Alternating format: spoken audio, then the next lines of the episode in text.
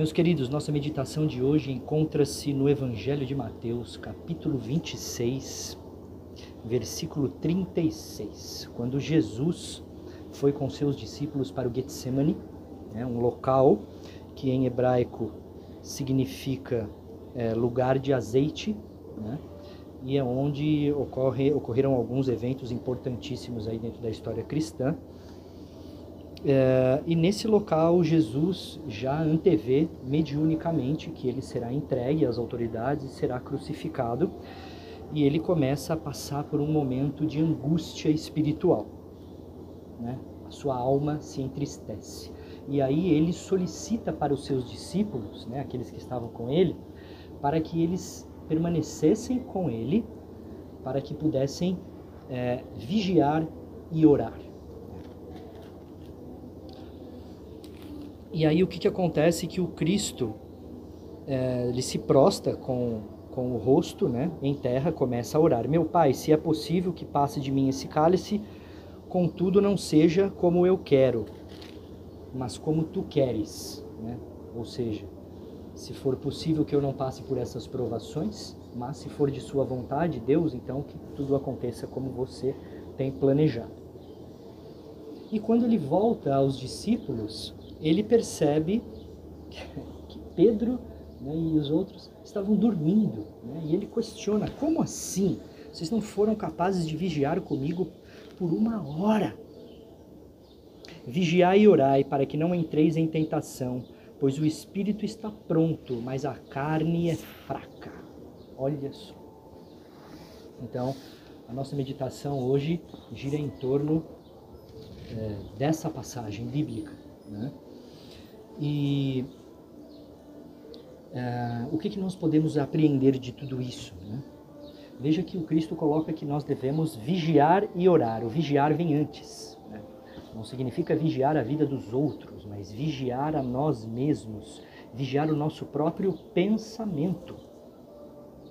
Porque facilmente nós caímos nas tentações. Né? As tentações é, que são as nossas fraquezas. Né? Quando o próprio Cristo esteve né, por 40 dias e 40 noites no deserto em tentação, ele não estava sendo tentado por uma outra entidade espiritual, por um diabo, por um satanás. Era a sua própria consciência que o tentava. Ele foi tentado por três vezes. Mas nós não estamos aqui para julgar quem cai em tentação. Tentação, na verdade, não são é, regras específicas no qual você age, você vai ser excomungado da igreja ou condenado por Deus. Veja, não é isso.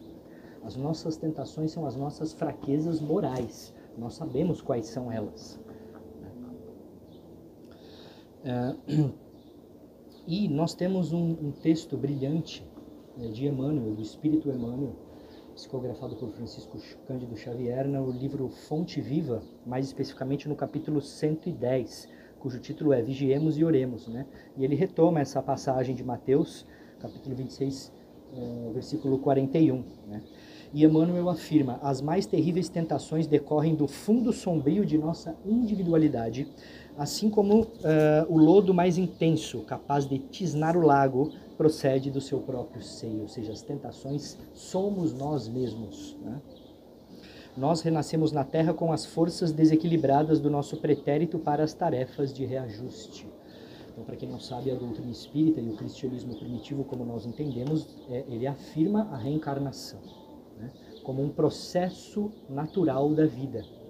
Porque nós cometemos imperfeições em nossas vidas pretéritas, estamos aqui de novo com uma nova oportunidade para reajuste, para aprender, para aperfeiçoar. Pois bem, e Emmanuel afirma também: não te proponhas a atravessar o mundo sem tentações. Quer dizer, não adianta nós é, nos vestirmos de um discurso de santidade, dizendo, aculpando sempre o outro, dizendo que nós não precisamos, né? Pelo contrário.